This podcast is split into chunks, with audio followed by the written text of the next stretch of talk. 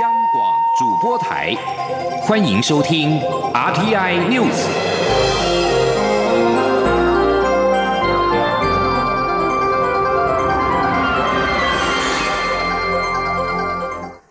各位好，我是李自立，欢迎收听这一节央广主播台提供给您的 RTI News。世界卫生组织 WHO 秘书长谭德赛指控台湾对他进行攻击。蔡英文总统今天下午在脸书分别以中英文贴文表示，对于今天台湾被指控在国际社会上发动种族歧视攻击的言论，他要表达强烈的抗议。总统强调，台湾向来反对任何形式的歧视。台湾常年被排除在国际组织之外，比谁都知道被歧视跟孤立是什么滋味。总统指出，在世界各地，包括谭德赛的家乡在内，都可以看到台湾的医疗人员跟志愿工作者无私奉献的身影。台湾人不会用肤色和语言区分他人。台湾从来没有因为无法加入国际组织就减少对国际的支持。外交部今天也对于谭德赛毫无根据的指控表达强烈的遗憾跟抗议，强调这种污蔑行为极不负责任。我国政府要求谭德赛立即更正跟澄清，并向我国道歉。外交部再度呼吁谭德赛应该扬弃政治偏见，回归中立跟专业的立场，邀请台湾完整的参与对抗武汉肺炎疫情的所有会议及机制。另外，中央流行疫情指挥中心指挥官陈时中今天也表示。与其有时间骂台湾，不如花点时间向台湾学习。同时，也欢迎谭德赛来台湾访问，借此了解防疫国家队和人民素质是如何撑起国家防疫。记者郑祥云、肖兆平的报道。COVID-19 武汉肺炎疫情造成全球一百四十五万多人确诊，国际间也出现抨击世界卫生组织的声浪，而 WHO 秘书长谭德赛却指控台湾对他进行人身攻击，相关发言引起各界热议。同样是领导工位对抗疫情的中央流行疫情指挥中心指挥官、卫生福利部部长陈时中九号仅表示，与其有时间骂台湾，不如花点时间。向台湾学习，他说：“今天讲这个话，好，其实我们对照，我常常讲一句话一句话，未来都会被检视的，好，时间序上面就慢慢会清楚。那我想，与其有时间来骂台湾，哈。”不如花一点时间哈，向台湾学习了。陈时中回应虽然低调，但也命中核心。他指出，谭德赛在一月三十号公开对世界宣誓，不用对中国限制旅游跟贸易，但当时台湾没把话听进去，否则现在就跟其他国家一样沦陷在病毒中。他说，这句话也是造成到目前世界其他国家的困境的一个很大的原因。好，那台湾并没有把这句话听进去。好，我们陆陆续续，好，对于湖北、啊广东、啊，然后温州市、浙江、河南。好，我们采取了一些限制的措施。陈时中也说，欢迎谭德赛来台访问，可以让他了解台湾的民众素养以及国家如何动员防疫。至于五月即将登场的世界卫生大会，台湾该如何争取参与？陈时中强调，国人要有信心，台湾要靠实力参与国际。中央广播电台记者郑祥云、肖兆平采访报道。中央流行疫情指挥中心今天宣布了国内新增一例武汉肺炎 （COVID-19） 的本土确诊个案，而这也使得台湾的确诊人数来到了三百八十人。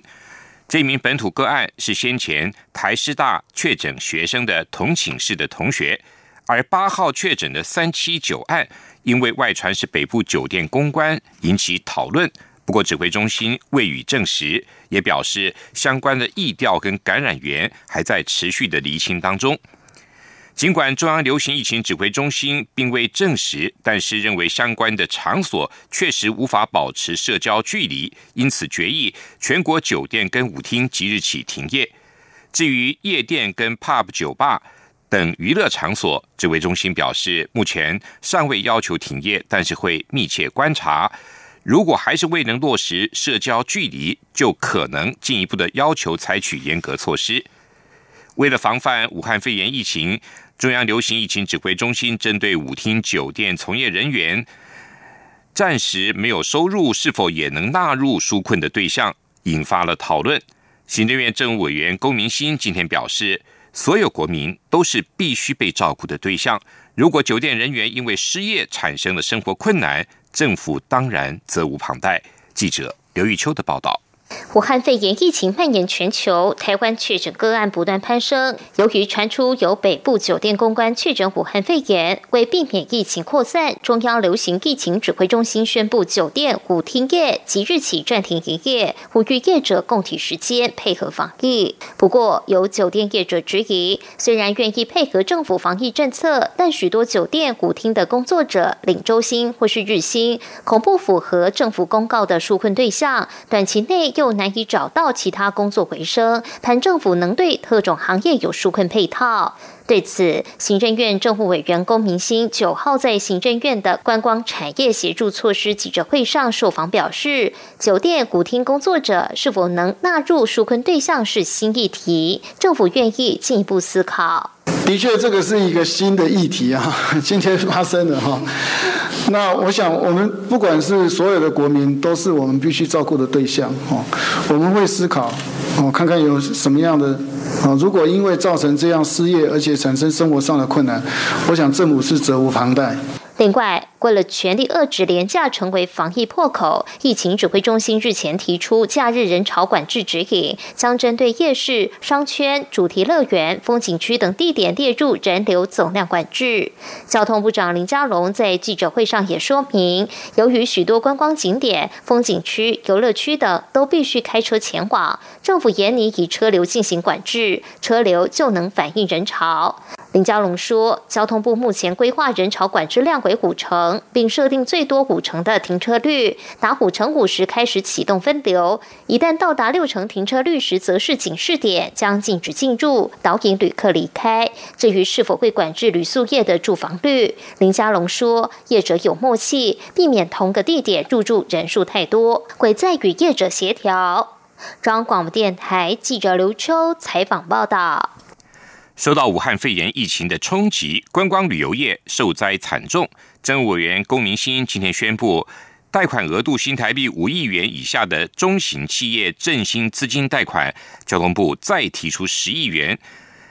来乘坐一百亿元的贷款，专门提供观光旅游业者申请使用。记者王威婷的报道。武汉肺炎疫情全球蔓延，观光运输产业首当其冲。政务委员龚明鑫、交通部长林佳龙九号一起举行记者会，说明交通部对观光产业的协助措施。龚明鑫表示，政院之前将中型企业的振兴资金贷款额度提高至新台币五亿元，为了特别协助观光旅游业者，交通部再提拨十亿元作为信用保证，再额外提供一百亿元的贷款额度。龚明鑫说：“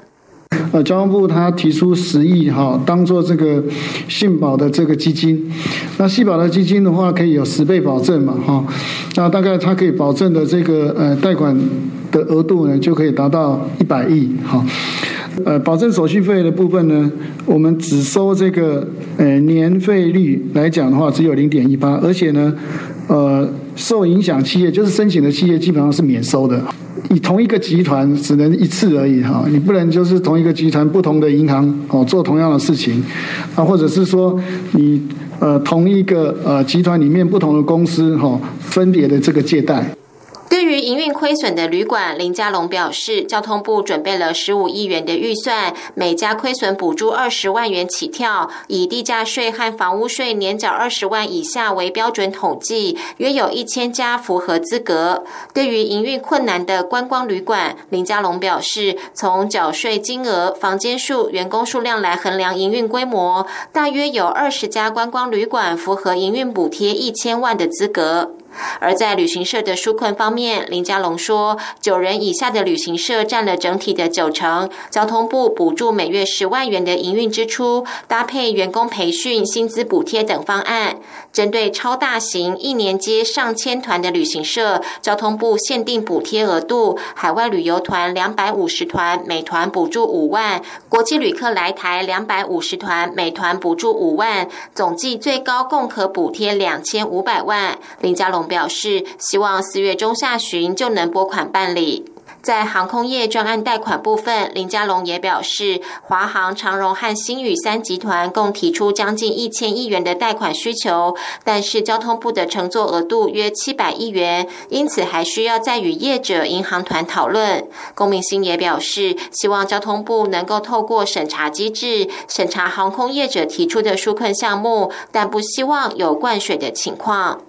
关于补贴导游领队薪资每月一万元的资格与条件，林佳龙指出，先前与工协会讨论，定定两年内有职业带十团的条件，但是仍有不同意见，交通部可能会拉高认定标准，还需要再与工协会讨论。中央广播电台记者王威婷采访报道。针对中国暂停今年陆生来台升学就读，陆委会今天表示，陆方未与我方协商就片面暂停，罔顾陆生权益，陆委会表达遗憾。记者王兆坤的报道。陆委会副主委邱垂正表示，政府从二零一一年开放中国大陆青年来台就学至今，欢迎陆生来台政策始终如一，多年来也持续稳健推动，照顾在台就学权益。很遗憾，陆方片面做出这样的决定。中国教育部说，当务之急要解决陆生返回台湾高校就读受阻问题，切实维护他们的正当权益。邱垂正回应指出，自中国大陆疫情爆发以来，绝大多数高等院校都尚未开学，甚至要求境外学生收到开学通知前不得进入校园。包括今年的大学入学考试也延后一个月办理。在这种情况下，却要求我方让陆生来台，相当不负责任。邱垂正说：“也就是说，中国大陆的主管机关在疫情仍然未完全稳定的情况下，不断的要求我方应让陆方的学陆生返台，这是非常矛盾不合理，也是非常不负责任的做法。”邱垂正表示。当前疫情仍然严峻，为避免人员移动的疫情扩散及传播风险，对于陆生各项管理措施，我方是以防疫作为优先考量的不得已做法。对此，我教育部也订定安心就学措施等各项协助应应做法，且台湾各大学为顾及防疫需求，相关课程也采取远距教学，以兼顾保障陆生的受教权益。邱垂正指出。台湾共有八千多位陆生，但有七千多位在中国大陆。目前在台继续就读，则有八百多位。至于武汉解除封城后的滞留民众接返问题，邱垂正表示，仍要密切观察武汉解封后相关情况，并在以往执行接返任务的经验与基础上，持续与陆方沟通。至于需要接返的滞留民众，大概还有七百多人。中央广播电台记者王兆坤台北采访报道：美国国防部官员八号告诉美国有线电视新闻网，停泊在关岛的罗斯福号航空母舰上约有两百八十六名官兵验出了对武汉肺炎 （COVID-19） 呈阳性反应。官员表示，罗斯福号已经有超过九成人员接受病毒检测，舰上共有两千三百二十九人已经撤离到岸上，其中一千七百人下榻饭店。发行社八号报道。美国跟欧洲再度出现武汉肺炎疫情大流行，夺命人数创下单日新高的情况，焦急的美国总统川普坚称已经见到隧道尽头光芒的乐观希望。全球至今累计已经有一百五十万人确诊，超过八万六千人病故，而且几乎没有国家能够免于疫情。由于全球的商业活动顿时停摆，全世界经济迅速陷入了重大危机。北极上空的臭氧层近日出现了罕见的破洞，科学家表示，这是北极大气异常低温导致。上一次出现类似的情况是在二零一一年的春天。英国《卫报》报道说，发现这个破洞的是欧洲联盟资助的哥白尼大气监控机构。过去几天，从太空跟地面都可以追踪到这个至今最大的大洞，但是除非它往南移动，否则不会危及人类。北极低温导致极地涡旋异常稳定，而大气中存在氯跟臭这种会破坏臭氧层的化学物质，造成了臭氧层的破洞。以上这一节 RTI News 由李自力编辑播报，谢谢收听。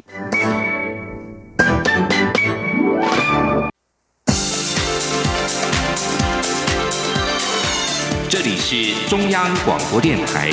台湾之音，欢迎继续收听新闻。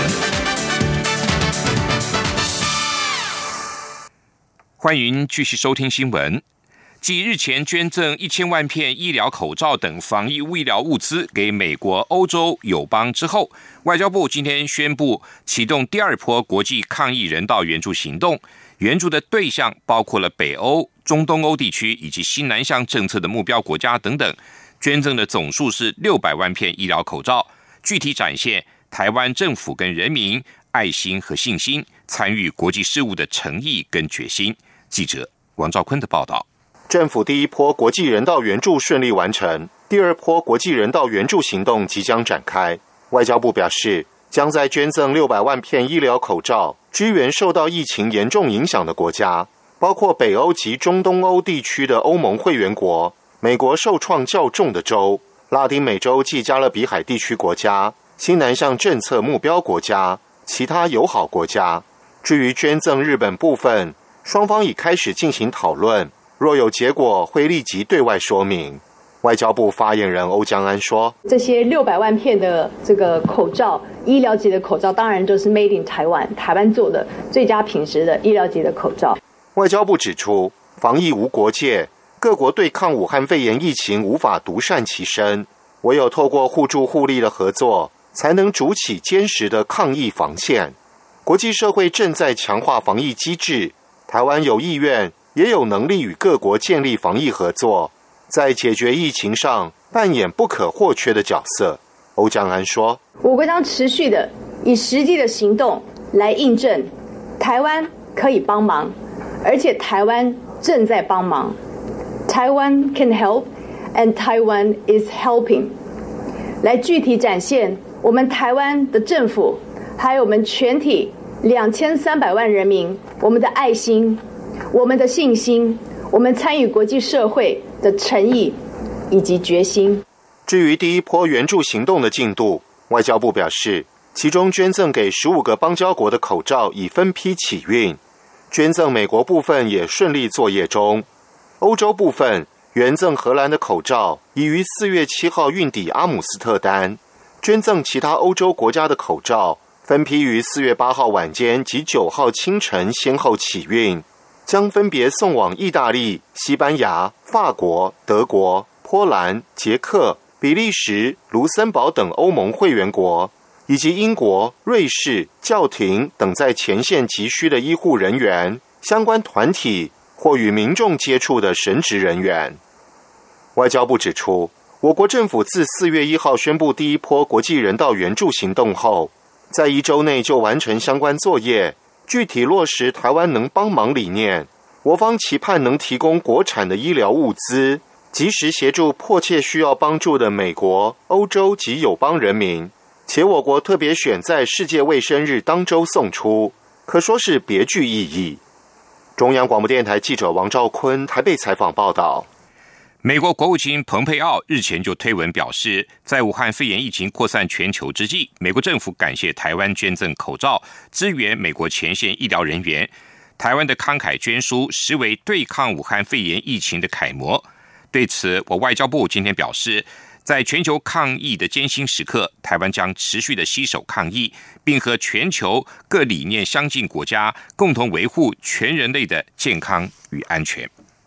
武汉肺炎疫情肆虐，冲击会展活动停摆或延期。外贸协会今天就再提出了六大创新的做法，包括数位展会、对海外定期发表台湾产业报道、加强社区媒体行销等方式，主动出击协助台湾产业突破疫情的限制。目前也锁定台湾医疗、防疫、五金、机械等产业，加入扩大声量。记者谢嘉欣的报道。武汉肺炎延烧多时，国内外重要会展活动不是取消就是延期，会展业者苦哈哈。据了解，已有业者面临无薪假压力，政府也已打算伸出援手。另一方面，各出口产业也因少了会展活动这个重要的宣传平台，接单受到冲击。为此，外贸协会提出六大创新手段，全力协助出口产业在疫情期间能够继续被国际看见。贸协秘书长叶明水指出，这些手段包括将实体展览及记者会、洽谈会都改为线上形式，包括四十六个线上访问团及上百家小型机动线上访问团，建制数位台湾精品馆，对外国发布台湾产业最新动态及报道，或是与国内外媒体合作制作专题。现在已有七十多篇报道在国外露出，并与十多个国家经营的社群媒体加强扩散宣传。还有针对不同产业拍摄形象影片，例如口罩国家队、工具机形象短片等。叶明水强调，会挑选重要产业来向国外加强推广。除了五金机械业外，正夯的防疫产业也是其中之一。他说，防疫产业里面，从口罩，口罩有布的口罩，有其他各种不同的口罩。那现在限制出口的是医疗用的口罩。台湾开始制造防护衣、隔离衣，还有杀菌的、灭菌的、紫外线杀菌的、空气沥青的手套，还有什么？检验的试剂，台湾能够出口的就这些项目。另外，外贸协会也为今年获得台湾精品的产品量身打造专属的中英文趣味语录，盼能获得网络关注。以远距办公相关产品为例，就发想出再远的他方也能遨游云端拜访。相关的创意金句都将在四月底全数上线。中央广播电台记者谢嘉欣采访报道。武汉肺炎疫情席卷全球，由于台湾疫情控制得当，目前国内银行仍然如以往的步调进行相关的招募工作。不过，为了在招募上更有效率，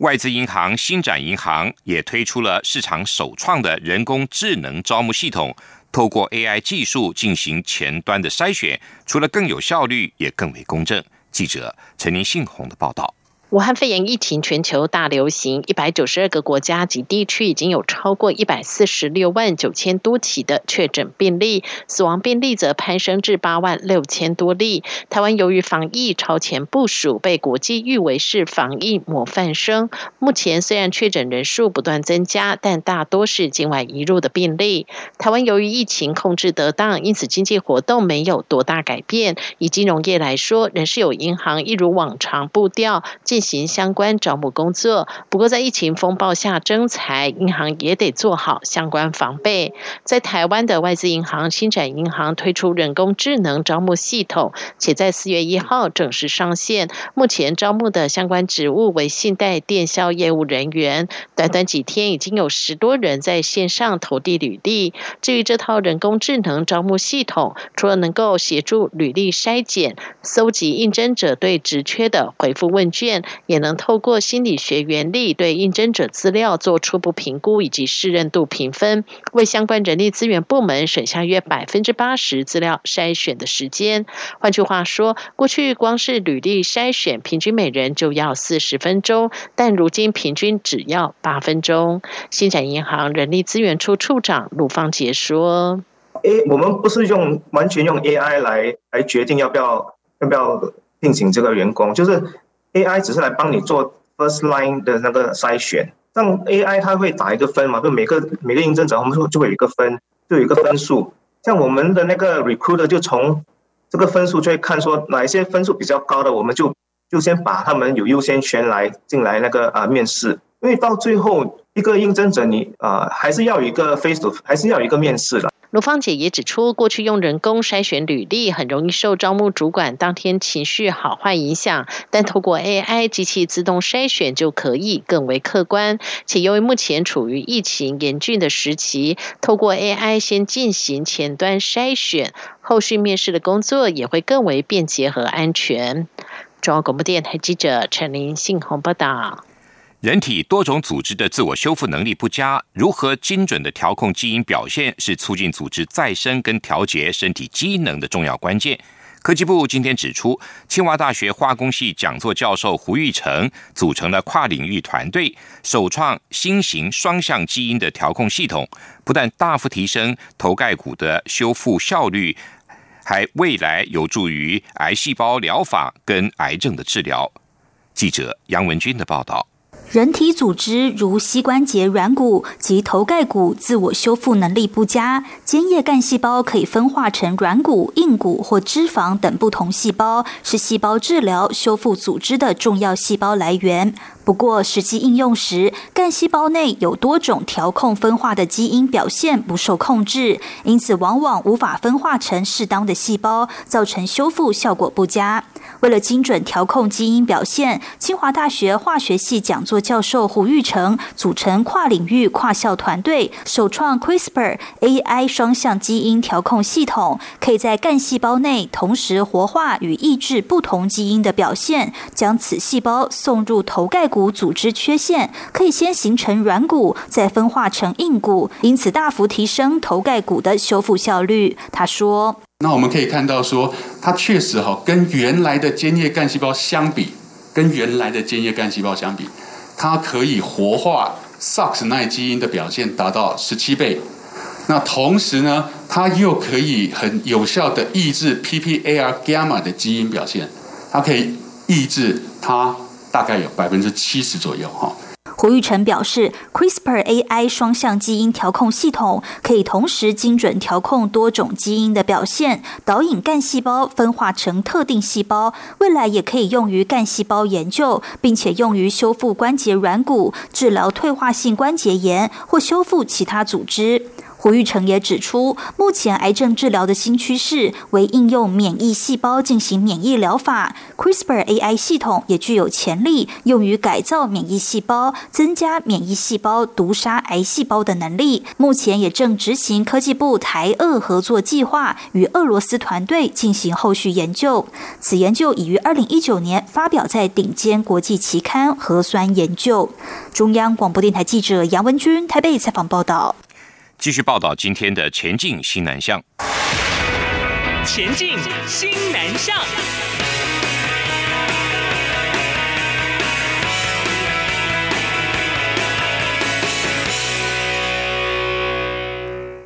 中原大学十二名师生在去年暑假组成了菲律宾智慧方舟国际志工团，首度为明达纳俄岛的高中生进行城市跟资讯教育，同时建立了数位机会中心。原本规划今年暑假再度前往服务，如今受到武汉肺炎疫情影响，只能期盼明年再成型了。记者陈国伟的报道。中原大学资讯管理学系十二名师生去年与华硕文教基金会合作，前往菲律宾明达纳尔岛的卡巴坎市担任资讯教育志工。师生规划为期两周的资讯教育营队，为当地一百二十名高中生上电脑程式、手机 APP、网页设计、机器人控制等课程，并带去四十台再生电脑，完成安装与网络架设，为当地成立了第一所台湾数位机会中心。回国后，相关成果获得教育。部青年署肯定，在青年海外和平工作团队竞赛中荣获银奖。四年级团员吕淑如表示，这是他第一次到海外进行志工服务，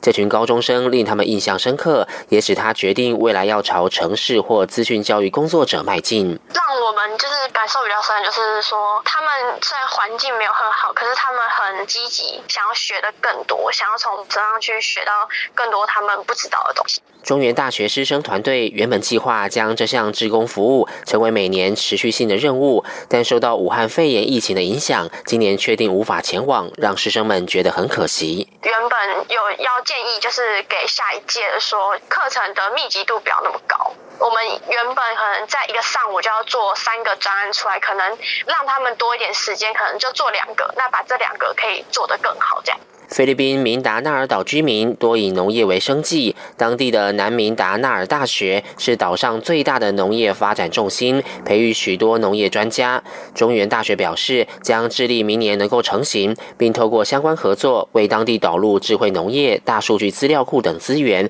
协助提升生产效率。中央广。播电台记者陈国伟台北采访报道。武汉肺炎延烧全球，各国都忙于防范疫情的扩大。台湾的防疫成果获得国际的称许。高雄医学大学继一个月前跟美国哈佛大学分享了防疫心得之后，在七号晚间，国际分享视讯会议的专家又跨国跨州，包括了新加坡、印度、泰国、澳洲等西南向国家。国际的医学专家不断的提问，也关切防疫物资的供给。高雄医学大学校长钟玉志、附设综合纪念医院院长侯明峰和副院长杨瑞成以及吴登强等人都参与了这一次试训